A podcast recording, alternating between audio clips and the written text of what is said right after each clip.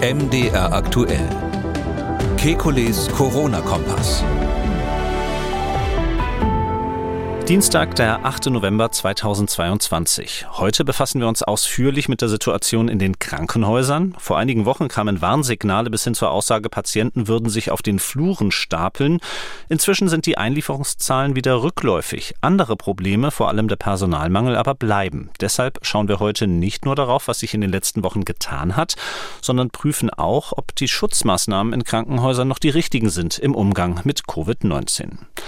Schon ziemlich bald nach Auftauchen des Coronavirus war klar, dass eine Infektion nicht nur die Atemwege krank machen kann, auch neurologische Folgen wurden früh beschrieben. Eine neue Studie gibt nun Hinweise darauf, was genau diese Folgeerkrankungen verursacht. Und 411 Tage lang war ein Brite mit Corona infiziert. Wir sprechen über diesen besonderen Fall und wie es den Ärzten am Ende doch gelang, den Mann zu heilen. Wir wollen Orientierung geben. Ich bin Jan Kröger, Reporter und Moderator beim Nachrichtenradio MDR Aktuell. Jeden Dienstag haben wir einen Blick auf die aktuellen Entwicklungen rund ums Coronavirus und wir beantworten Ihre Fragen. Das tun wir mit dem Virologen und Epidemiologen Professor Alexander Kekulé. Hallo, Herr Kekulé. Hallo, Herr Krüger. Herr Kekulé, die aktuelle Lage wollen wir heute anhand der Situation in den Krankenhäusern besprechen. Und eine wichtige Kennzahl dafür in Deutschland, kennen wir auch schon aus zwei Jahren Pandemie sehr gut, ist das Intensivregister von der Divi. Und äh, das verzeichnet, ähnlich übrigens auch wie die gesamten Fallzahlen, ja einen rückläufigen Trend so seit zwei Wochen. Ich glaube, am 20. Oktober war der Höhepunkt erreicht mit ungefähr 1700 Patienten in intensivmedizinischer Behandlung. Aktuell sind wir bei etwas weniger wieder als 1300 angekommen. Wir wollen über diesen Trend in den letzten Wochen sprechen. Diesen Rückgang, den nicht unbedingt alle Anfang Oktober erwartet hätten. Wie erklären Sie sich den? Ähm, ja, zum einen muss man dazu sagen, dass natürlich bei diesen allgemeinen Krankenhauszahlen, also Belegung der Krankenhäuser, mhm. Aufnahmen mhm. und auch Intensivbetten, erstmal jeder als ähm, Corona-Patient in Anführungszeichen gilt, der überhaupt positiv getestet wurde. Also was Sie gerade gesagt haben, ist jetzt, sind jetzt nicht ausschließlich Patienten, die wegen mhm. Corona auf der Intensivstation liegen, sondern da ist die Mehrheit im Moment sogar aus anderen Gründen dort. Das muss man nur dazu sagen, weil es ja. sonst so dramatisch klingt.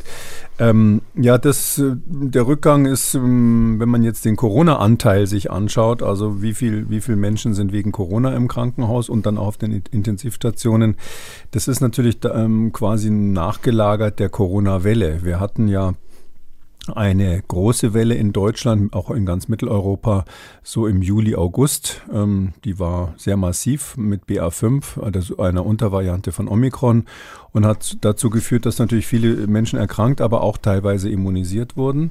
Und jetzt gab es, muss man fast schon sagen, eine weitere Welle im Herbst. Die ist natürlich nicht unerwartet. Ähm, dass es immer, wenn die kalte Jahreszeit kommt, die, die Sommerferien zu Ende sind, die Schule wieder losgeht und so weiter, dann gibt es immer eine Herbstwelle von Atemwegsinfektionen. Und die hat es auch diesmal gegeben. Die hat so ein Maximum, würde ich mal sagen, in Deutschland oder auch in vielen Nachbarländern gehabt, um den 10. bis 12. Oktober, also mhm. kurz vor Mitte Oktober. Ja, und dann ist relativ klar, dass man etwas Zeit versetzt. Das ist dann typischerweise eine Woche später, fünf Tage später, eine Woche später, hat man dann das Maximum der Intensivbelegung, wie Sie es gerade gesagt haben. Und ähm, weil die, Ein äh, die Infektionswelle runtergegangen ist, ist auch die Intensivbelegungswelle äh, runtergegangen.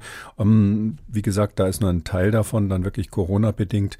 Und ähm, natürlich auch die Corona-bedingten Todesfälle, die gehen dann auch nochmal ein, zwei Wochen später zeitversetzt runter, sodass wir eigentlich insgesamt im Moment, äh, kann man es nicht anders sagen, eine allgemeine Entspannung beobachten. Um das zu bestätigen, was Sie gesagt haben, zitiere ich nochmal aus dem Wochenbericht des Robert-Koch-Instituts, wo es auch explizit aufgeführt ist. Unter dem sehr hohen Infektionsdruck während der Omikron-Wellen wurde erstmals in der Pandemie der Anteil der Personen höher, bei denen ein positiver SARS-CoV-2-Nachweis vorlag, aber deren stationäre oder intensivmedizinische Behandlung wegen einer anderen Erkrankung notwendig wurde. Das also nochmal als Bestätigung dessen, was Sie gerade gesagt haben. Nun haben Sie schon diesen Zeitraum 10. bis 12. Oktober angesprochen und äh, da hat vor allem die Situation in ihrer Heimatstadt in München, in der München-Klinik, für Aufsehen gesorgt. Der Betriebsrat hatte sich mit einem sogenannten Brandbrief auch ähm, an die Stadt gewandt, der auch in Medien zitiert worden ist. Äh, ein Zitat vielleicht noch daraus bekannt, die Notfallzentren sind überfüllt, die Patienten stapeln sich auf den Fluren, die Sicherheit der Patienten und Mitarbeiter sei nicht mehr gewährleistet. Wir haben uns äh, damals auch viel über München unterhalten, auch über den Zusammenhang mit dem Oktoberfest. Ähm, wenn wir jetzt so abschließend eine Bilanz ziehen, ja, wie ist das in Ihrer Stadt verlaufen? Ja. Ich kann natürlich nicht für die ganze Stadt sprechen. Mhm. Also, aber eins kann ich sagen, da ich ja ähm, in München tatsächlich auch ähm, lange Rettungssanitäter war und viel als Arzt gearbeitet habe. Also, dass sich die Patienten im Herbst auf den Fluren stapeln und leider nicht nur im Herbst, das gibt's leider immer mal wieder. Das äh, soll jetzt keine Kritik an den Krankenhäusern sein. Die sogenannten München, die sogenannte München-Klinik ist äh, nichts anderes als der Verbund der städtischen Krankenhäuser in München. Die haben sich gerade umbenannt und heißen jetzt München-Klinik. Äh, und in städtischen Krankenhäusern erlebt man das das eine oder andere Mal. Da könnte ich jetzt diverse Geschichten aus meinem privaten Umfeld erzählen von, von Menschen, die mit Kopfplatzwunden dorthin kamen und dann erst mal drei Stunden auf dem Flur leise vor sich hingeblutet haben, bevor sich jemand angeschaut hat. Das passiert. Das ist also nicht nur in München so, das ist in Deutschland so und wir haben im Herbst solche Phasen, wo die Krankenhäuser überlastet sind. Und ja, das ist ja auch richtig, dass der Betriebsrat dann auf die Barrikaden geht. Die sind ja mit gutem Grund ist das Pflegepersonal ähm, auch durch Corona nochmal sensibilisiert worden und es ist auch richtig, jetzt diesen, diesen, dieses politische Momentum mitzunehmen, dass man sagt, jetzt ist mal ähm, eine gewisse Aufmerksamkeit unserem Berufsstand äh, gegenüber entstanden durch die Pandemie.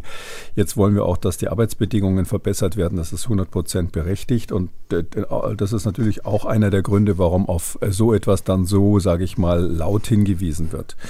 Ähm, hoffentlich auch mit einem positiven Ergebnis. Es ist ja bekannt, dass der Bundesgesundheitsminister Lauterbach ähm, ähm, und mit, gemeinsam mit der Regierung hier an einer Reform jetzt ähm, mal wieder arbeitet. Aber auf der anderen Seite ist es so, dass die Krankenhäuser überlastet waren nach dem Oktoberfest. Das sehen wir eigentlich fast immer im Herbst in München und das hängt natürlich mit der sogenannten Wiesengrippe zusammen, hauptsächlich deshalb, weil sich das Personal infiziert. Und normalerweise ist es eben so, wenn Sie infiziertes Personal haben, das war auch hier der Hauptfaktor, warum die Patienten ähm, nicht so schnell drankamen, weil zu wenig Personal da war, ähm, wenn sie zu wenig Personal haben, dann äh, und das hat eine normale Erkältung, dann kommen halt manche Menschen wegen der Erkältung trotzdem noch zum Dienst. Und jetzt haben wir diese Situation und da wird es eben jetzt interessant, mal drüber zu reden, dass viele Menschen, die ähm, krank sind, ähm, erkältet sind im Herbst, weil sie nicht genau wissen, ob es SARS-CoV-2 ist oder eine andere Infektion, bleiben sie natürlich zu Hause oder werden auch isoliert, wenn sie Corona-positiv sind. Ähm, und dadurch haben wir, hat sich natürlich dieser Faktor Personalknappheit, das hat sich ganz stark mhm. verschärft. Es ist nicht so, dass die Krankenhäuser auch in den letzten Wochen ähm, überlastet gewesen wären wegen lauter ähm, schwerstkranker Corona-Patienten, wie wir das vor einem Jahr hatten.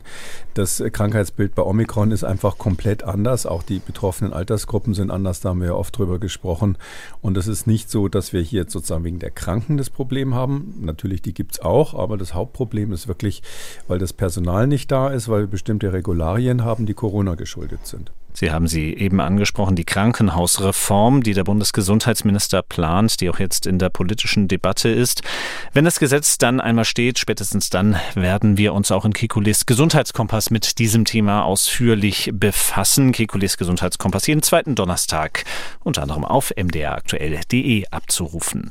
Vielleicht noch eine Sache zum Rückblick und äh, ich komme noch mal mit dem Oktoberfest um die Ecke. Vor dem Oktoberfest wurde ja auch äh, von Kollegen von Ihnen Ihnen eine starke Belastung des lokalen Gesundheitssystems in München im Oktober und November prognostiziert. Gehen Sie da denn mit, dass diese Prognose zumindest in Teilen eingetroffen ist? Ähm, nein, also die Belastung des Gesundheitssystems wurde ja prognostiziert als Konsequenz des Superspreadings. Mhm. Mm, da muss man nochmal äh, äh, wiederholen, sozusagen, was Superspreading überhaupt ist. Ähm, wenn wir ähm, einen Superspreader haben, also eine Person, die die, diese Definition erfüllt, dann ist das jemand, der auf einmal besonders viele Menschen zugleich infiziert. So Klassiker, jemand singt in der Kirche und steckt dann gleich 20, 30, 40 Leute an oder noch mehr. Gibt es viele berühmte Beispiele. Ähm, das, ähm, und diese, dieser Begriff meint letztlich, dass die durchschnittliche Ansteckungswahrscheinlichkeit, die von einem Infizierten ausgeht, die ja durch die Zahl R normalerweise ausgedrückt wird, weit überschritten wird. Oder anders gesagt, wenn bei, bei SARS-CoV-2, je nach Variante natürlich auch und, und Immunität der Umgebenden, aber ich sag mal so ein R-Wert von drei oder vier vielleicht mal im Raum stand, dann gab es eben Einzelne, die haben nicht nur drei oder vier Menschen angesteckt, sondern eben wie gesagt 30, 40. Das sind Superspreader. Und ein Superspreading-Event als Ereignis ist eins, wo entweder so ein Superspreader aufgetreten ist oder wo eben es zu ähm, aufgrund der ähm, zum Beispiel räumlichen Be äh, Bedingungen zu extrem vielen ähm, Infektionen auf einmal an einem kurzen Moment gab. Sodass also rein von den Rahmenbedingungen her man sagen muss, was passiert da, was ist die, was ist die wahrscheinlichste an Ansteckwahrscheinlichkeit in so einer Situation laute Musik, Menschen, die vielleicht auch durch den Alkohol enthemmt sind, äh, sitzen am Tisch zusammen und versuchen miteinander irgendwie zu kommunizieren. Vielleicht brüllen sie sich auch an irgendwann mal und da fliegen kleine Tröpfchen. Das ist aber nicht das Aerosol, was quasi ganz viele Menschen auf einmal infiziert wie ein Nebel, ähm, sondern das ist eine Tröpfcheninfektion, eine klassische. Und da, die erwischt eben die Leute, die einem gegenüber sitzen. Und das ist schon rein definitionsgemäß dann kein Superspreading. Wenn, wenn einer dann einen anderen ansteckt oder einer zwei andere ansteckt, äh, sozusagen unter dieser Zahl vier bleibt, dann ist das noch im ganz normalen Bereich.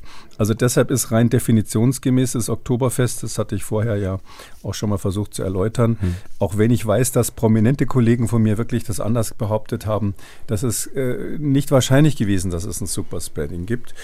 Da hat einer ja gesagt, das wird ein synchronisiertes Superspreading mit weltweiter Sichtbarkeit. Mhm. Wow, das ist natürlich schon echt mal eine Ansage, hat auch echt Schlagzeilen gemacht. Und ähm, weltweite Sichtbarkeit hat er darauf bezogen, dass er auch dazu gesagt hat, ähm, die Gäste aus dem Ausland bringen Virusvarianten mit und nehmen solche mit und tragen so zur Verbreitung der Herbstwelle in die ganze Welt bei. Ich habe jetzt vorgelesen. Ähm, und da muss ich schon sagen, das ist echt nicht eingetreten. Weder hat es eine neue Variante gegeben, die äh, aufgrund des Oktoberfests in die ganze Welt verteilt wurde und dort dann zur weltweiten Sichtbarkeit dieses Superspreading-Events beigetragen hat. Ich habe auch nirgendwo in irgendeiner ausländischen europäischen Zeitung gelesen, dass es ein Cluster gab von Leuten, die heimgekommen sind und alle krank waren wegen Superspreading in München. Also ich glaube, das hätte Schlagzeilen gemacht, ähm, so wie wir das bei Ischgl zum Beispiel hatten. Ischgl in Österreich war ja am Anfang der Pandemie. Ähm, da gab es eben in den geschlossenen äh, Après-Ski-Veranstaltungen durchaus Superspreadings. Ähm, darum habe ich mir das in dem Fall nochmal ganz genau angeschaut. Also es gab ja schon Leute, die haben so zwei Wochen nach der Wiesen gesagt, wow, es ist bewiesen, die Krankenhäuser mhm. sind überfüllt, das war das Superspreading. Also wir hatten in München vor der, vor der Wiesen am äh, Mitte ähm, September hatte man so eine Inzidenz von ungefähr 200 in der Größenordnung. Und auf dem absoluten Höhepunkt gab es mal einen Tag, das war aber fast ein Ausreißer nach oben, wo um die 1500 Inzidenz, also sieben Tage Inzidenz gemessen wurde.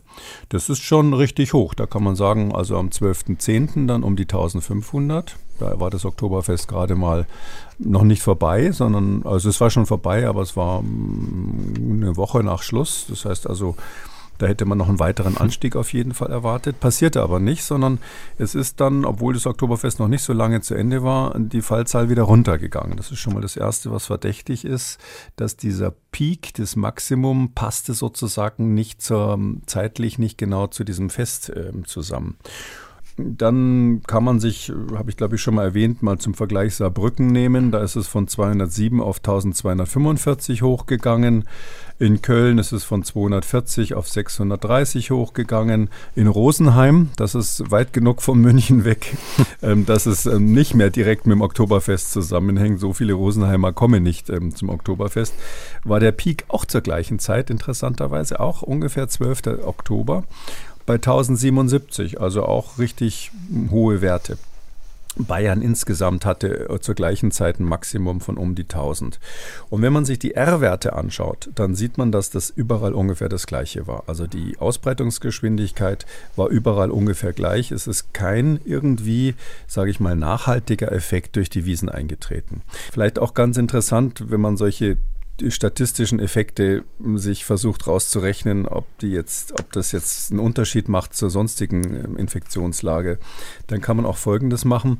Man kann einfach mal gucken, in dem einen Monat, um den es hier ja geht, zwischen dem, sage ich mal, Mitte September bis Mitte Oktober, in dem einen Monat, ähm, wie viel, wie viel Infektionen hat es überhaupt gegeben und wie viele waren das im Verhältnis zu den sonstigen Infektionen in der Region, weil es gibt ja Regionen, die leider ziemlich viele Corona-Infektionen haben. Da gehört tatsächlich München schon immer dazu und Bayern, das ist ja bekannt. Und es gibt andere, die haben relativ wenige. Und da ist es so, dass es in München in diesem Zeitraum, in dem einen Monat ungefähr, hat es um die 65.000 äh, gemeldete Neuinfektionen gegeben.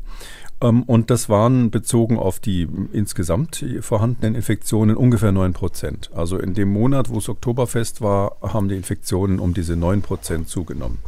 In Saarbrücken haben sie um 7 Prozent zugenommen. Ich habe mal ein paar andere Städte angeschaut. In Köln um 11 Prozent. Also Kölner gehen nun echt nicht aufs Oktoberfest. Also der kölnische Karneval ist echt was anderes. Die waren nicht alle in München. Also in der gleichen Zeit, mit dem gleichen Peak, Köln hatte auch ein Maximum am 12.10., ähm, hatten die 11 Prozent Zunahme verglichen mit ihren vorherigen Fallzahlen. Und Deutschland insgesamt übrigens lag bei 9 Prozent, genauso, ganz genauso wie München. Also München hatte 9 Prozent Zunahme der Fälle von Corona. Deutschland hatte 9 Prozent, Bayern insgesamt hatte 9 Prozent, Baden-Württemberg also als Nachbarland, ähm, die zwar auch äh, gerne feiern, aber auch nicht alle nach München fahren, hatte auch 9 Prozent.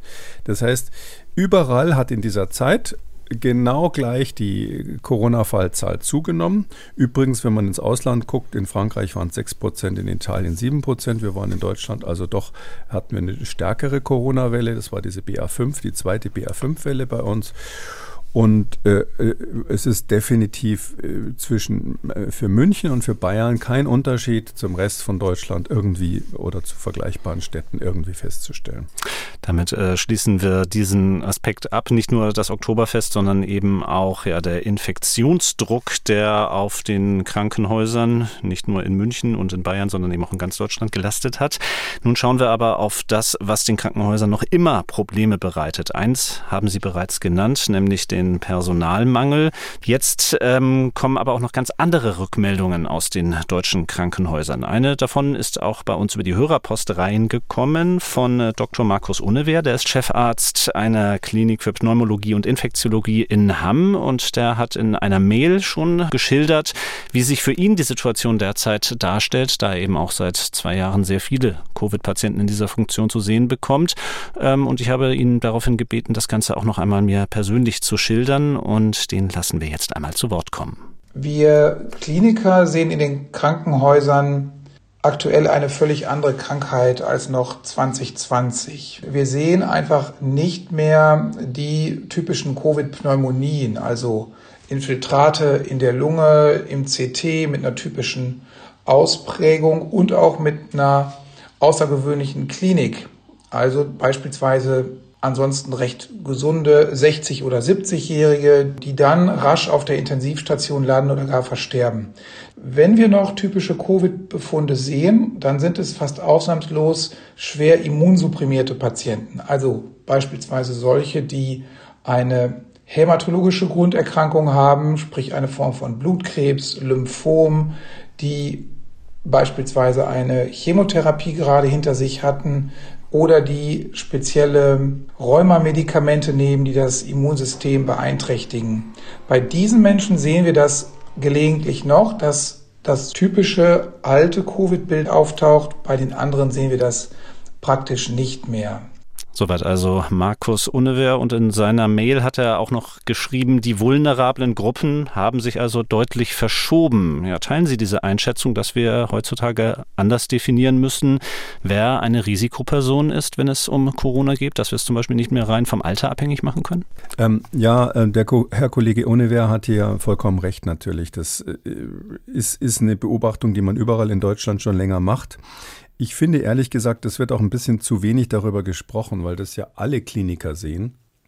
Und ähm, Trotzdem ist, taucht es zum Beispiel in den RKI-Berichten gar nicht auf. Das RKI sagt jetzt zwar beispielsweise, dass ähm, die Zahl, dass die Menschen, die mit Corona registriert werden im Krankenhaus, oft nicht wegen Corona da sind oder sogar mehrheitlich nicht wegen Corona da sind. Ähm, das wird aber so, sage ich mal, vorsichtig formuliert, ähm, dass man versucht, auf keinen Fall irgendwelchen Corona-Kritikern im weitesten Sinne ähm, Wasser auf die Mühlen zu geben. Vor lauter Vorsicht ist man dann auch zurückhaltend bei der Feststellung des Offensichtlichen, nämlich dass die Krankheitsbilder unter Omikron ganz anders aussehen als vorher. Das Gleiche habe ich übrigens auch von Kollegen, die Lungenfachärzte sind an großen Krankenhäusern in, im, im Raum Halle, wo ich ja arbeite, festgehört. Äh, also die sagen genau das Gleiche, das sind komplett andere Krankheitsbilder. Ich weiß nicht, ob man, man muss es schon noch weiterhin auch am Alter festmachen. Ich glaube, er hat sich jetzt so bezogen auf die Ü60, Ü70. Es ist nach wie vor so, dass wenn man sehr hochaltrige hat, also ich sage Ü80 und, und höher, dass man da dann schon sagen kann, das Risiko für schwere Verläufe ist höher. Jetzt ähm, muss man natürlich fairerweise sagen, jemand, der über 80 ist und ähm, gar keine Krankheit hat, also völlig gesund ist und nichts hat, der war einfach nicht beim Arzt. Ja, also jemand, der irgendwie über 80 ist, hat immer irgendwas äh, medizinisch gesehen, wenn man sucht, sodass es schwierig ist, da das Alter von anderen, sage ich mal, Basisproblemen wie gestörter Immunabwehr und so weiter dann loszukoppeln. Aber ja, man müsste die Risikogruppen meines Erachtens ins, insbesondere deshalb eng, enger fassen, weil man ähm, beim Alter hatten wir ja früher immer so gesagt, Ü60 wird es gefährlich. Ja, also Herr Lauterbach hat ja von Anfang an gesagt, alle sind gefährdet. Das war so am Anfang so sein Credo in dieser Pandemie, hat sich dann altersmäßig langsam hochgearbeitet von Talkshow zu Talkshow. Ähm, und ähm, jetzt glaube ich, dass die Bundes, äh, das Bundesgesundheitsministerium so ungefähr Ü60 so als Grenze sieht. Und ich glaube, dass Ü80 wahrscheinlich eher der Realität entsprechen würde. Das ist aber eine ganz äh, grobe Schätzung. Das kann ich natürlich nicht besser besser machen als, als die Leute, die wirklich dann die Daten mal zusammenklauben äh, müssen an der Stelle. Und das andere ist äh, schon länger so eine Sache, das, ist, das schleppt so ein bisschen nach vom Anfang der Pandemie. Am Anfang hatten wir natürlich alle Angst, dass alle möglichen Risikoerkrankungen eine Rolle spielen könnten. Zum Beispiel dachten wir, dass fast jeder Diabetiker ein erhöhtes Risiko für, für SARS-CoV, schwere SARS-CoV-2-Verläufe haben könnte. Ähm, insbesondere ähm, war es auch so, dass Bluthochdruck zum Beispiel auf der Liste stand. Jede Art von Krebserkrankungen, Asthma ist ein gutes Beispiel, das auf der Liste stand. Und das haben wir ja so nach und nach weggestrichen. Also die, das ist in der Fachliteratur eigentlich relativ eindeutig, dass zum Beispiel jemand, der Asthma hat und der Asthma, die Asthmaerkrankung ist gut eingestellt, ähm, kein erhöhtes Risiko hat, ähm, an SARS-CoV-2 oder an Covid eben zu sterben. Äh, das gleiche gilt für einen gut eingestellten Diabetes. Diabetiker. Ähm, und der Bluthochdruck als solcher äh, kommt darauf an, wenn er dann natürlich mit Übergewicht zusammen ist, wird es wieder kritisch. Also wir haben äh, viel weniger, sage ich mal, Risikoerkrankungen. Und bei Omikron scheint es auch so zu sein, dass so unser Standardproblem, nämlich das Übergewicht, was wir vorher immer ähm, identifiziert haben, auch nicht mehr so eindeutig zu assoziiert ist. Da weiß man natürlich nicht, es gab ja immer dieses böse Wort, die Leute sind entweder geimpft, genesen oder gestorben. Man weiß jetzt nicht, wie viele von denen genesen, geimpft oder gestorben eben sind.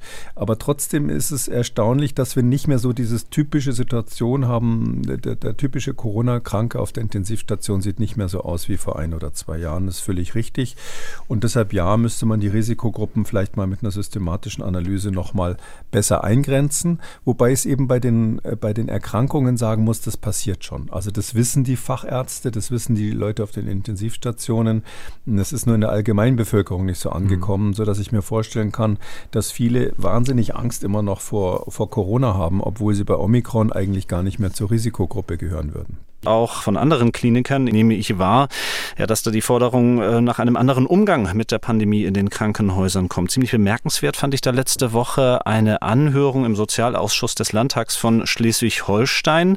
Da kam zum Beispiel der Direktor der Klinik für Infektiologie in Lübeck zu Wort, Professor Jan Rupp, der ziemlich klar gesagt hat, also überhaupt nicht mehr so vorsichtig, wie Sie es eben gesagt haben, die Fokussierung auf SARS gefährdet mehr als sie nützt. Das Hauptproblem sei nicht mehr Covid, sondern medizinische Unterversorgung in anderen Bereichen. Covid sei eine Infektion neben anderen. Und er spricht sich dafür aus, anstelle einer Isolationspflicht verantwortungsvolle Regeln und Symptomatiken in den Vordergrund zu rücken. Und auch Hendrik Streeck, ähm, über Schleswig-Holstein natürlich aus Bonn bekannt als Virologe, hat sich in dieser Anhörung geäußert mit der relativ klaren Aussage, wer keine Symptome hat, könne auch arbeiten gehen. Was halten Sie von diesem Vorstoß?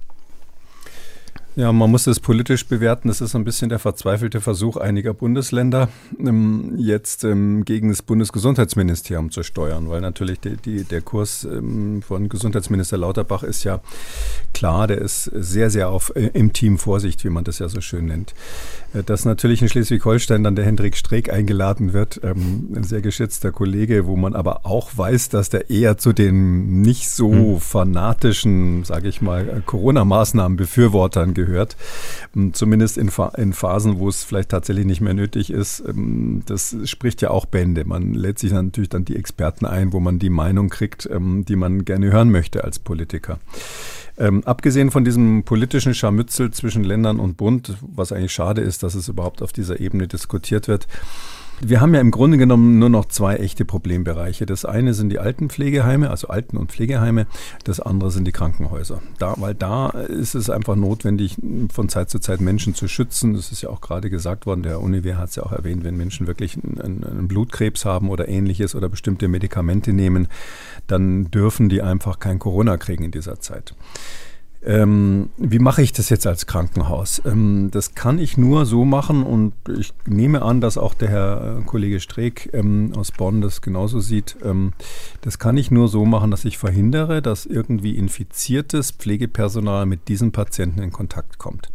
Also das kann kein Virologe oder kein Spezialist meinen, dass er sagt, wir können diese besondere Risikogruppe, die im Krankenhaus auch in Pflegeheimen lebt oder sich aufhält, ähm, die können wir, dass wir die irgendwie mit, mit möglicherweise infiziertem Personal in Kontakt bringen könnten. Also das geht nicht. Wie machen wir das, dass wir jetzt diese Risikogruppen schützen? Ja, da müssen wir im Krankenhaus selber eben von der Organisation her in gewisser Weise Mm, die, das Pferd von hinten aufzäumen, wenn ich das mal so sagen darf. Bisher ist es ja so, dass man sagt, ein Patient, der positiv ist, Corona-positiv, aus welchem Grund auch immer, die meisten haben ja gar kein Corona, das sie ins Krankenhaus bringt, sondern die haben sich, was weiß ich, den Fuß gebrochen und sind zufällig Covid-positiv. So. Und jetzt ist ja im Krankenhaus üblich, die werden dann isoliert. Und ähm, erstens gibt es da ziemlich viel Geld dafür, wenn man die isolieren muss. Zweitens ist aber der Nachteil dann, äh, dass man eben dann spezielle Behandlung braucht und auch allenfalls mit ähm, ebenfalls infizierten oder immunisierten Personal, die dann behandeln kann. Ähm, wenn man es umdrehen würde, was, was hier mein Vorschlag wäre, würde man sagen, wer muss denn besonders geschützt werden im Krankenhaus? Dass man also die, der, die Gruppe der besonders Schutzbedürftigen definiert und andersrum vorgeht, dass man sagt, wir haben bestimmte Stationen für die Menschen, die auf keinen Fall Corona kriegen dürfen. Mm, und ähm, da ist völlig klar, das macht man schon lange, wenn Leute zum Beispiel Knochenmarkstransplantation hinter sich haben oder so. Da gibt es schon lange Spezialstationen dafür. Aber das kann man ja ausweiten, dass man sagt, ähm, wir haben bestimmte Stationen, die sind erklärtermaßen Corona-frei, bestimmte Bereiche, die sind Corona-frei. Und dort bringen wir die Patienten hin, wo wir bei einer ersten Aufnahmeeinschätzung das Gefühl haben, die müssen wir besonders schützen. Und den restlichen Bereich des Krankenhauses, da nehmen wir es in Kauf, dass das Infektionsrisiko genauso wie draußen in der Gesellschaft ist. Ähm, was ja auch realistisch ist, weil wenn ich mir vorstelle, viele Patienten gehen dann Rauch äh, raus aus dem Krankenhaus zur nächsten, ähm, zur nächsten, zum nächsten Stand an der Ecke, um sich einen Schnaps zu holen und einen zu rauchen. Das ist nicht, leider nicht selten. Oder die kommen ja auch da mit öffentlichen Verkehr Verkehrsmitteln zum Krankenhaus zum großen Teil oder sie waren gerade einen Tag vorher noch bei sich zu Hause im Familienkreis oder sonst was. Die Menschen haben ja das allgemeine Infektionsrisiko und es ist deshalb eigentlich übertrieben, jetzt für die paar Tage im Krankenhaus zu sagen, jetzt müssen wir aber alles so super steril machen und, und die da aus dem Risiko rausnehmen, sodass man sagt, das Krankenhaus insgesamt hat ein ganz normales Risiko, was der regionalen Umgebung entspricht. Und in bestimmten Bereichen haben wir die Patienten, die wir schützen müssen, natürlich mehr als nur die Knochenmarkstransplantationsstationen wie bisher. Und da muss das Personal dann auch ganz speziell natürlich untersucht werden. Und äh, das müsste man dann matchen, dass man quasi sagt, das Personal ist dort engstmaschig untersucht, die sind alle geimpft, müssen eben dann die, die sich nicht impfen lassen wollen, es ist, glaube ich, bekannt, dass ich gegen die Pflichtimpfung bin, die müssen halt dann woanders arbeiten. Die sind alle geimpft, die haben äh, natürlich die FFP-Masken ständig richtig auf dem Gesicht und ähm, die werden mindestens, ich sag mal, dreimal die Woche oder so PCR getestet. Ähm, und dafür hat man den Vorteil, dass man den Rest dann relativ entspannt nehmen kann und da sogar auch mal sagen kann, bis zum Äußersten gehen und sagen, okay, ähm, der Pfleger XY hatte bis, ist zwar vielleicht noch PCR positiv, wenn man es genau nimmt, aber er hat schon seit zwei Tagen keine Symptome mehr, fühlt sich fit, will eigentlich wieder arbeiten und dann lassen wir den eben arbeiten. Und er hat natürlich eine Maske auf, wenn er PCR positiv ist. Also ich glaube, da gibt es Lösungen und ähm, in diese Richtung würde ich auch diese Anhörung da in Schleswig-Holstein Holstein verstehen, dass man da weiterdenkt. Und mein konkreter Vorschlag ist, das eben umzudrehen und äh, wirklich von den schutzwürdigen, äh, schutzbedürftigen Patienten auszugehen.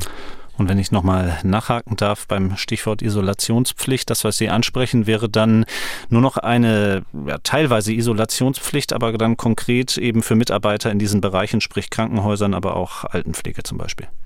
Ja, das, äh, man muss eben da unterscheiden zwischen diesen Problembereichen, Krankenhäuser, Pflegeheime und Altenpflege und dann ganz andere Situationen natürlich, ähm, was mache ich, was ich in der Allgemeinbevölkerung. Ähm, da gilt ganz simpel gesagt, Entschuldigung, wenn ich das fast in jedem Podcast inzwischen sage, wer, wer Sie wissen schon, was kommt, wer krank ist, bleibt zu Hause. Ja, also das muss einfach ein ethischer Standard sein. Wir müssen nicht wie die Asiaten ähm, völlig äh, paranoid immer und überall Masken im Gesicht haben, selbst auf öffentlichen Plätzen irgendwo draußen. Das ist ja zum Teil dort, dort ähm, Etikette, dass man immer eine Maske auf hat.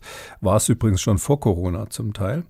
Ähm, aber ähm, wir müssen wirklich dafür sorgen, dass es einfach nicht geht, ähm, dass man hustende Kinder in die Kita bringt, wenn die offensichtlich krank sind. Oder selber mit äh, geröteten Augen hustend am Arbeitsplatz sitzt, wenn da noch andere Kollegen dabei sind. Ähm, das muss sozusagen vom, von der gesellschaftlichen Etikette genauso wenig okay sein wie öffentlich beim Abendessen Nase bohren oder ähnliches. Ja, gibt ja Dinge, die machen wir einfach nicht. Ähm, und ähm, dazu gehört für mich, äh, äh, krank unterwegs zu sein. Das hätte den Vorteil, dass es ja nicht nur dann Covid betrifft, sondern alle Atemwegsinfektionen mhm. betrifft.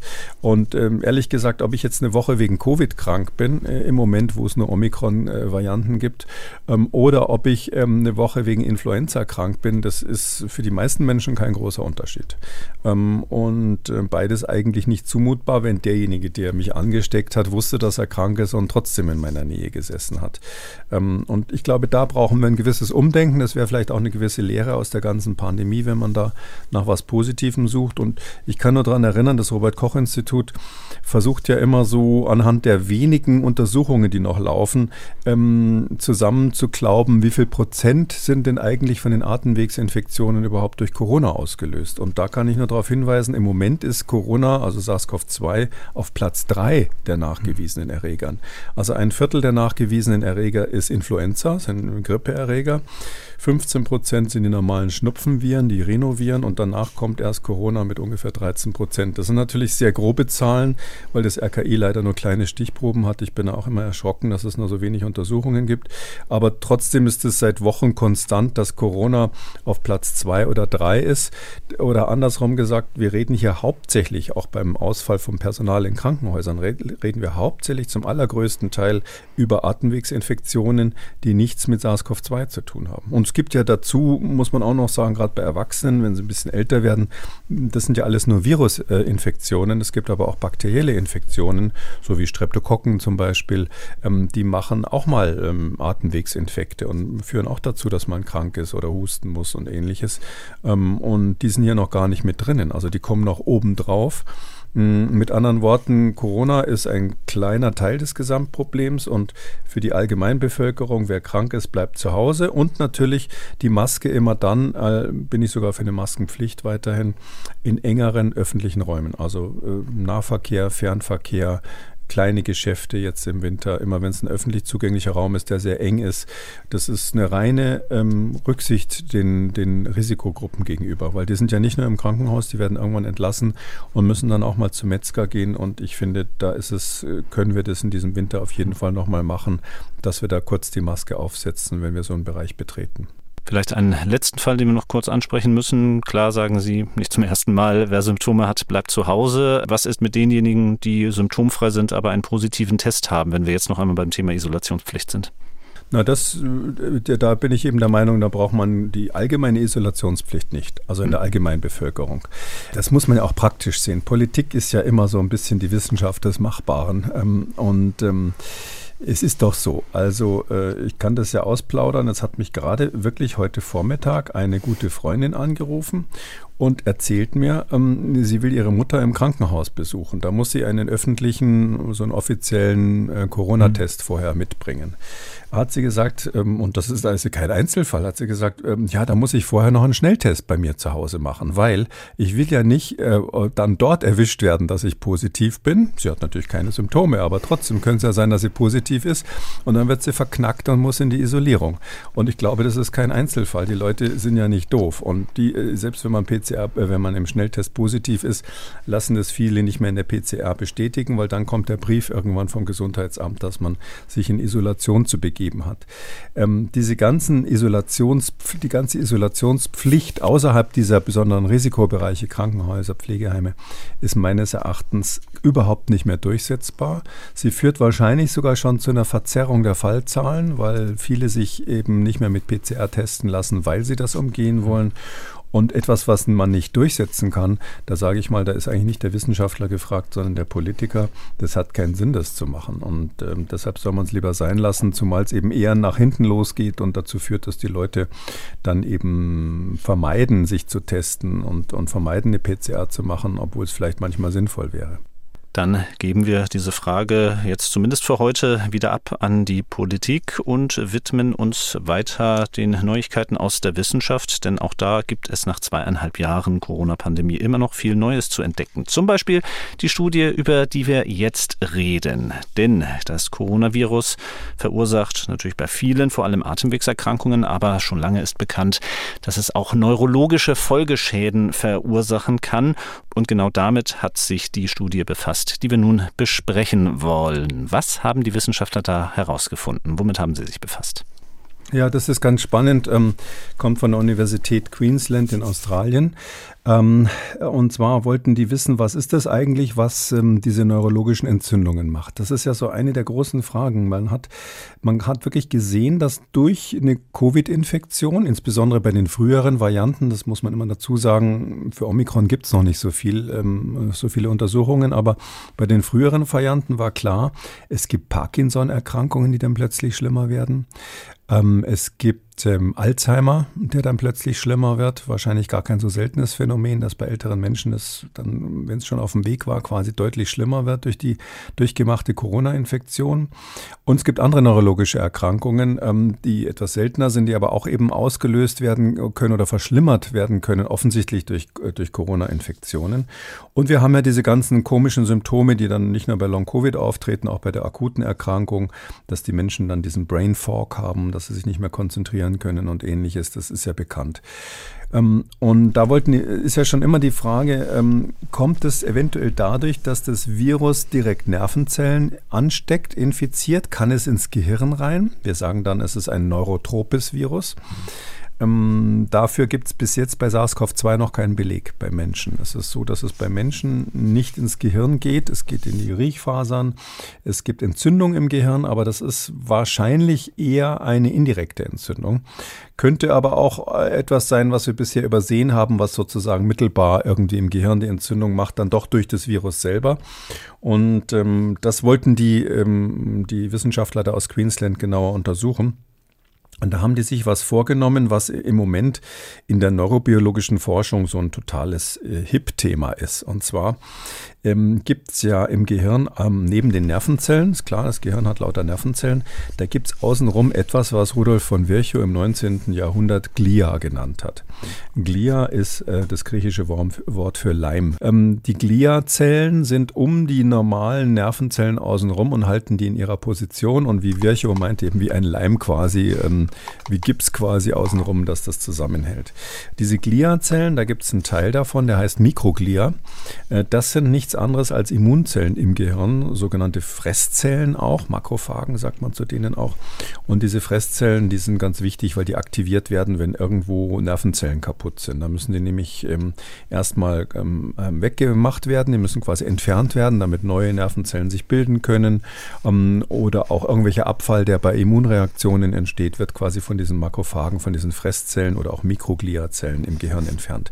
Da gibt es wahnsinnig viele Zellen, also so, so nur von der Größenordnung mehr als 10 Prozent der, der Zellen, die man im Gehirn hat, und Nervenzellen gibt es ja echt viele, 10 Prozent insgesamt der Gehirnzellen sind Mikrogliazellen, also massenweise Immunzellen im Gehirn, die da aufpassen wenn Entzündungen da sind. Und die Frage ist, wie werden diese Immunzellen aktiviert? Weil man weiß, dass es eine Mikroglia-Aktivierung bei Covid-Infektionen gibt. Das hat man im Gehirn von Verstorbenen festgestellt, dass die Mikroglia, also diese Fresszellen, überaktiv geworden sind. Und man dachte, das hängt vielleicht irgendwie mit diesen Symptomen zusammen. Und vor diesem Hintergrund haben die einen bekannten Aktivator dieser Mikrogliazellen untersucht, ähm, nämlich äh, das sogenannte Inflammasom. Ähm, Inflammasom ist auch wieder so ein ganz schickes neues Wort aus der äh, Immunbiologie. Und zwar, wenn ähm, innerhalb einer Zelle eine ähm, unspezifische Immunantwort gestartet wird. Also das ist das Stichwort angeborene Immunität hängt damit zusammen. Ähm, diese Innate Immunity heißt es auf Englisch. Ähm, dann ist es so, dass die Prozesse, die da in der Zelle angeworfen werden, damit so sozusagen diese, diese Alarmanlage ausgelöst wird, die laufen über einen Komplex von mehreren Molekülen, Proteinen, die zusammengeschlossen sind die hängen an einem Ort in dieser Zelle zusammen. Manchmal gibt es auch mehrere Prozelle und so, dass es quasi wie ein kleines Organ da drinnen ist. Und vielleicht wissen manche noch, dass es Ribosome zum Beispiel gibt in den Zellen, so kleine Organe, die Proteine herstellen. Und darum hat man dieses Organ, was quasi die zentrale Alarmanlage für die angeborene Immunantwort in der Zelle ist. Das Ding hat man Inflammasom genannt. Inflammation heißt ja Entzündung auf mhm. Englisch. So, und dieses Inflammasom äh, die Aktivierung von diesem Inflammasom, das kann man relativ gut messen. Gibt es Methoden, das quasi in Mäusen zu messen? An Menschen macht man das nicht, weil da müsste man das Gehirn in kleine dünne Scheibchen schneiden. Das, das bekommt den meisten Leuten nicht so gut, aber bei Mäusen, die dann natürlich leider getötet werden für die Experimente, macht man das. Und da haben die festgestellt, dass bei einer bestimmten Maus, das ist eine sogenannte transgene Maus, wo künstlich ein fremdes Gen eingebaut wurde, ähm, bei einer bestimmten Maus, die extra empfindlich ist für Corona-Infektionen. Also die wurde künstlich besonders empfänglich gemacht. Bei denen kommt es bekanntermaßen, das weiß man schon, zu einer echten neurologischen Infektion des Gehirns durch SARS-CoV-2. Was wir bei Menschen nicht haben, aber bei diesen Mäusen gibt es diese Infektion.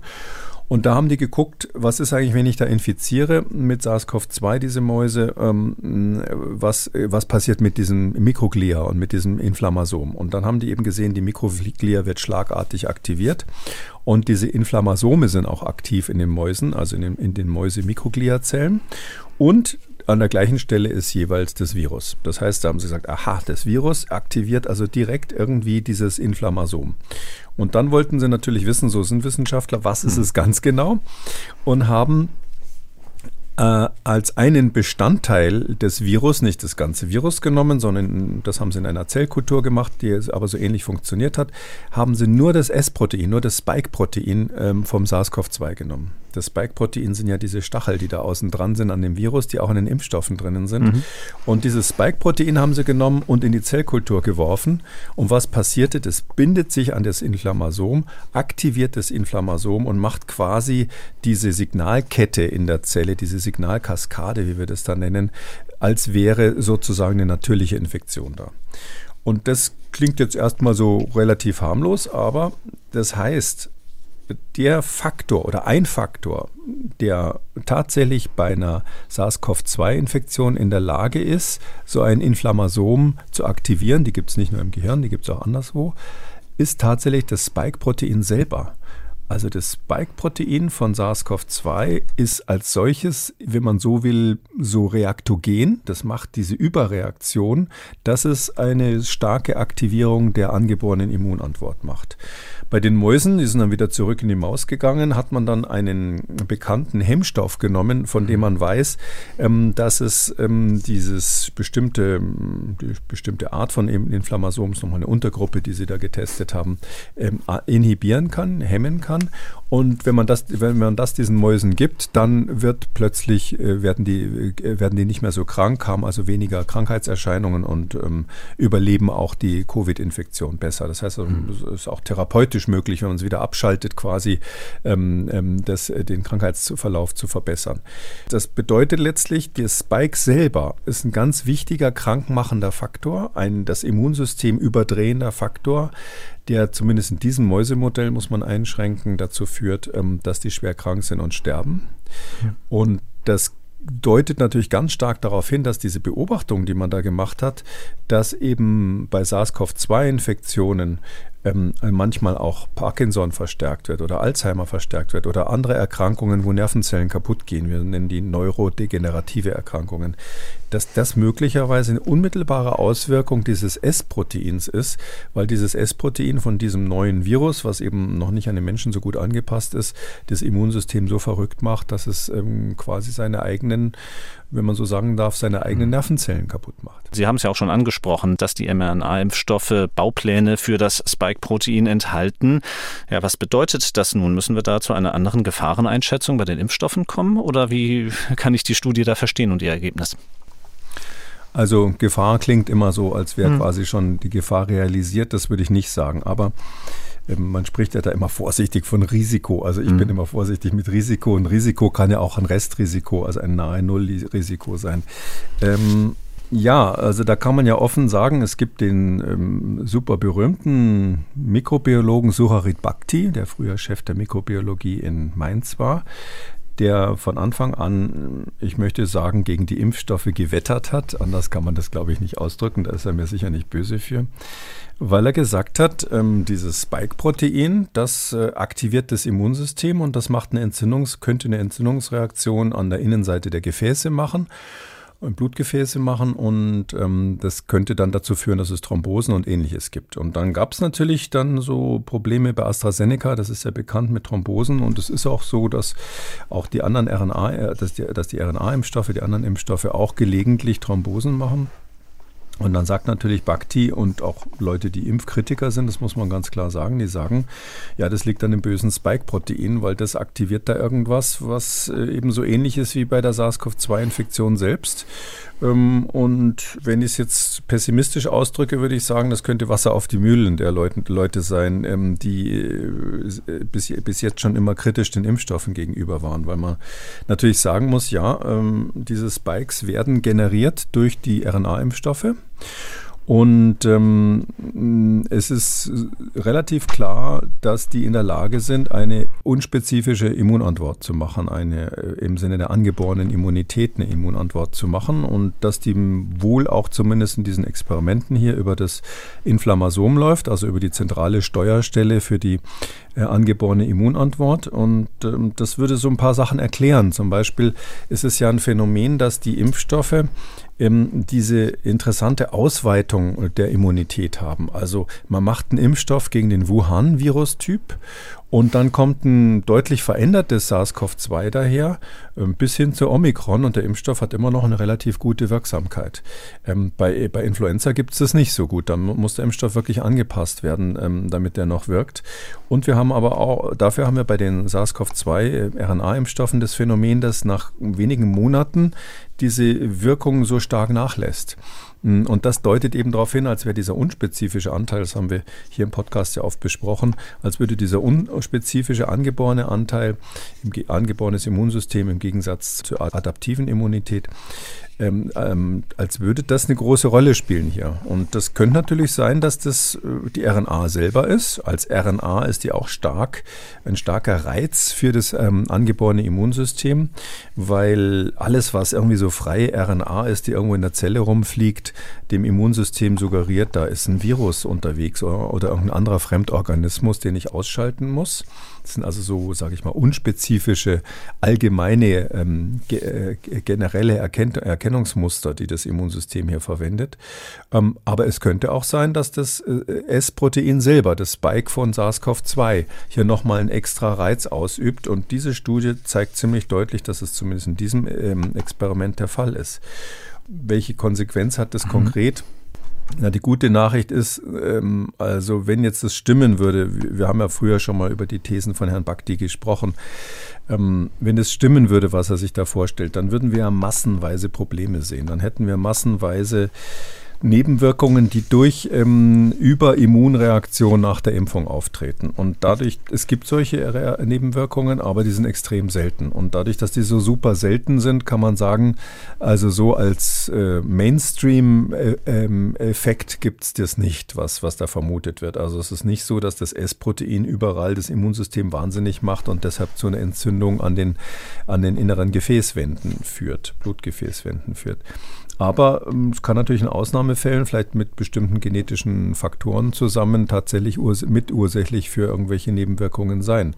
Und die, also das ist die gute Nachricht, dass es extrem selten ist und einfach die Beobachtung zeigt, ja, das war eine Theorie, die war nicht völlig abwegig, die er da hat, aber die hat sich, wenn Sie so wollen, widerlegt, dadurch, dass man milliardenfach die ähm, Impfstoffe verwendet hat und die befürchteten äh, Ergebnisse nicht gesehen hat. Aber Jetzt wird natürlich dieses S-Protein von den Impfstoffherstellern verändert. Also es ist ja bekannt, dass ich ähm, nicht so mitgegangen bin, dass man da ähm, quasi die an S4, S5 angepassten Impfstoffe einfach so ohne weitere ähm, ähm klinischen Studien mhm. ähm, zugelassen hat.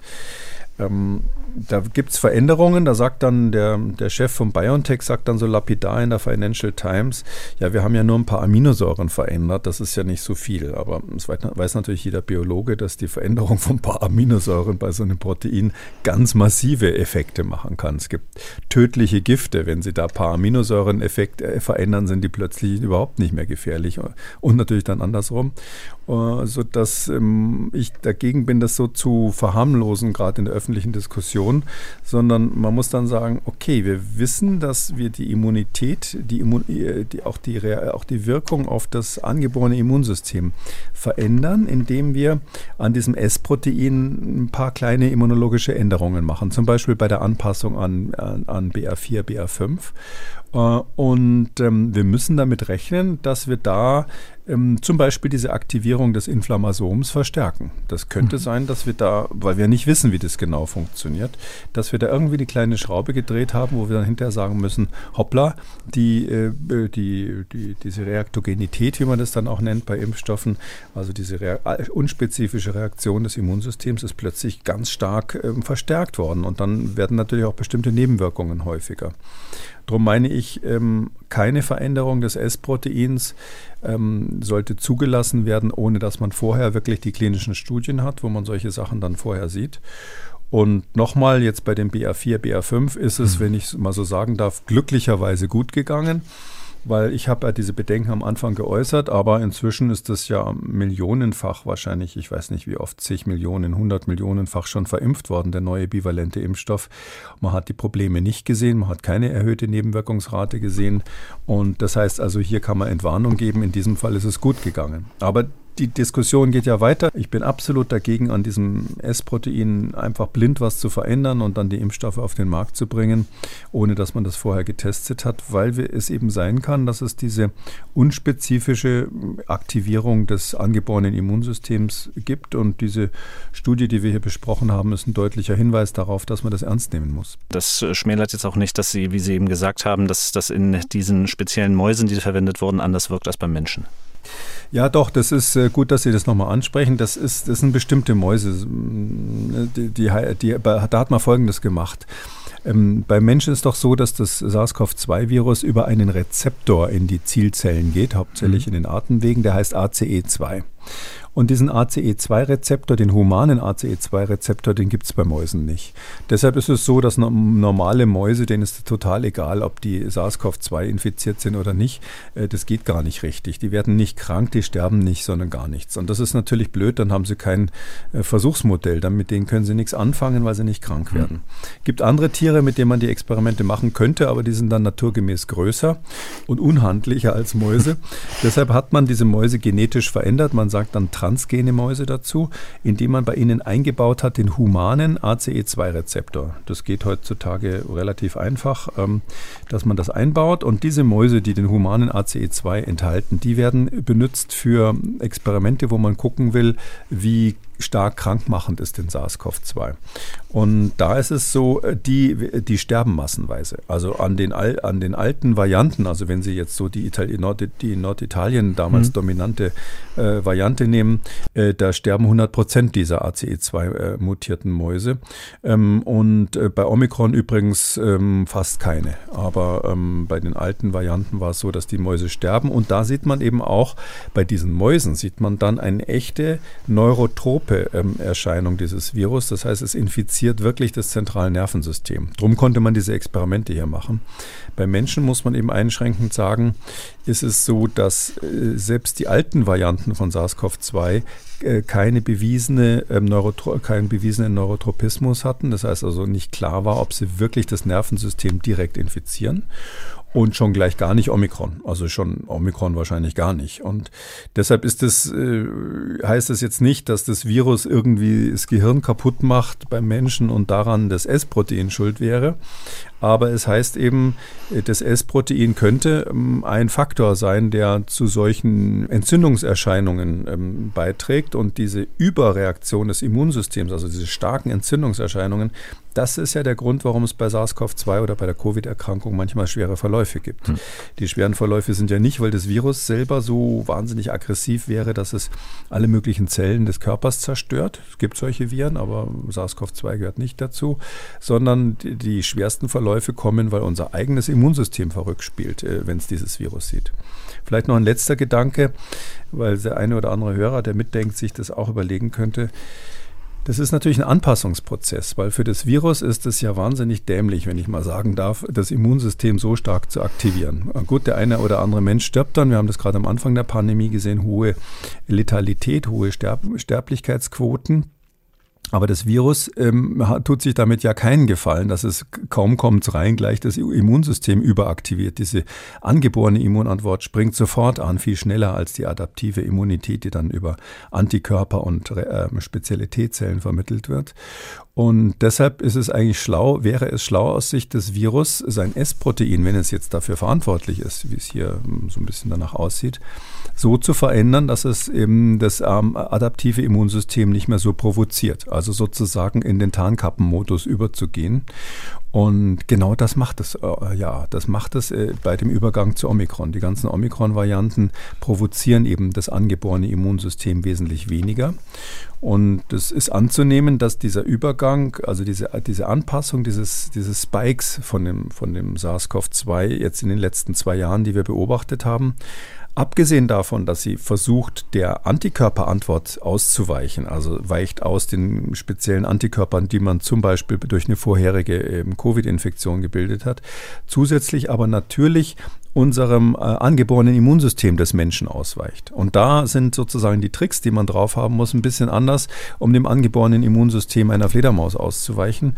Und darum ist es ein Anpassungsprozess an die neue Spezies, den wir hier beobachten. Oder andersrum gesagt, dass das Virus im Laufe der Zeit, und das ist vielleicht dann zum Schluss doch eine gute Nachricht, dass das Virus im Laufe der Zeit weniger gefährlich wird, ist kein Zufall, sondern das mach, muss es machen, um mit seinem besser, neuen Wirt besser klarzukommen. Und ein Faktor ist wahrscheinlich, dass es das S-Protein eben so verändert, dass es unser Immunsystem weniger provoziert. Aber welche Faktoren das sind, das wissen wir nicht genau. Mhm. Und das wissen auch BioNTech und Moderna nicht. Diese Studie, wie jede andere auch, in gewohnter Weise können Sie nachlesen auf mdr.de, dort wo Sie eben auch diesen Podcast zum Nachhören finden. Dort verlinken wir dann ja die Studien. Und wir kommen noch zu einem ganz besonderen Fall, einem 59-jährigen Briten, der mehr als ein Jahr lang mit äh, ja, Corona infiziert war. Der Mann äh, hatte ein geschwächtes Immunsystem infolge einer Nierentransplantation, so viel ist über ihn bekannt genannt. Und äh, diesen Fall haben nun Wissenschaftler aus Großbritannien in dieser Woche veröffentlicht. Ähm, allein diese Zahl, 411 Tage Corona-positiv, hat natürlich für einiges an Aufsehen gesorgt. Ähm, ja, ähm, ist das wirklich nur ein spezieller Fall oder von wie vielen Menschen reden wir da, die so etwas betreffen könnte? Also das scheint wirklich die ganz große Ausnahme zu sein. Jemand, der eine Nierentransplantation hinter sich hat, der bekommt eben danach Medikamente, die verhindern, dass dieses neue Organ abgestoßen wird. Und diese Medikamente, die das Immunsystem unterdrücken, die können auch dazu führen, dass Viren nicht so leicht eliminiert werden. Das sehen wir auch mit anderen Viren. Und bei SARS-CoV-2 ist das eben jetzt mal so ein Fall gewesen, wo einer, ich glaube, es war nicht der Rekordhalter. Es gibt mhm. irgendwie jemand anderes, ja. der noch länger das Virus mal hatte. Genau, der war über 500 Tage, ja, ja, über 500 ja, Tage, der allerdings dann auch dann verstorben ist. Und das war in diesem genau. Fall ja anders. Also das ist also ein ähm, jemand, der, wo man also Angst hatte, der hatte übrigens kaum Symptome, ja. Das ist auch ganz interessant, eben weil eben das Immunsystem unterdrückt war, hat er das Virus gehabt, aber war kaum symptomatisch, 411 Tage lang. Dem Patienten selber war das wohl egal, ähm, äh, weil eben ja das eigene, eigene Immunsystem nicht überreagiert hat. Darum hatte der kaum Symptome ähm, durch diese medikamentöse Therapie. Aber die Ärzte kriegen da kalte Füße und speziell die Virologen, weil natürlich jemand, der so lange ein Virus beherbergt, der hat eine gute Chance, dass sich da Mutanten bilden. Der könnte ja auch in der Zeit noch mit, mit dem zweiten SARS-CoV-2 äh, infiziert werden, zwei verschiedene Varianten dann im System haben, die miteinander miteinander rekombinieren, also quasi ihre Gene austauschen. Und dann gibt es dann ähm, neue Varianten, die also dann kombinierte Eigenschaften haben und das will man ganz und gar nicht. Ähm, und deshalb wollte man den definitiv sozusagen heilen, in Anführungszeichen, jedenfalls von dem Virus befreien. Und wie man es gemacht hat, ist ganz simpel. Das kann sich fast mhm. jeder selber vorstellen. Man hat ähm, Antikörper genommen, diese monoklonalen Antikörper, die in der Therapie schon länger verwendet werden. Das ist dieses Zeug, mit dem Donald Trump seinerzeit mhm. auch geheilt wurde. Und ähm, sowas gibt man dann, hat man gespritzt, intravenös in dem Fall. Und die Antikörper haben das Virus weggefangen und der Fall war erledigt. Leider nicht auf alle übertragbar, weil der hatte so eine alte, ja, 411 Tage ist natürlich alt, der hatte quasi so ein Oldtimer-Virus noch im System, im Blut, ähm, dass man das mit den Oldtimer-Therapien behandeln konnte. Wenn Sie jetzt äh, rein theoretisch mit Omikron, einer neuen Variante, ähm, jetzt so eine chronische Infektion bekommen würden, keiner weiß, ob es das überhaupt gibt, aber wenn sie es bekommen würden, äh, dann könnten sie natürlich leider nicht diese alten ähm, ähm, Therapeutika, diese Antikörper aus der Schublade holen und sagen, die probieren wir hier mal aus. Hm, was bedeutet das praktisch? Wir werden in der, ähm, in der Therapie von, das ist ja nicht Long-Covid in dem Sinn, sondern, hm. sondern chronischem Covid letztlich müsste man das nennen. Ähm, wir werden in dieser Therapie ziemlich viel Geld ausgeben müssen für die Leute, bei denen das Virus nicht weggeht. Das werden fast ausschließlich Leute sein, die unter irgendwelchen äh, immunsuppressiven Medikamenten stehen.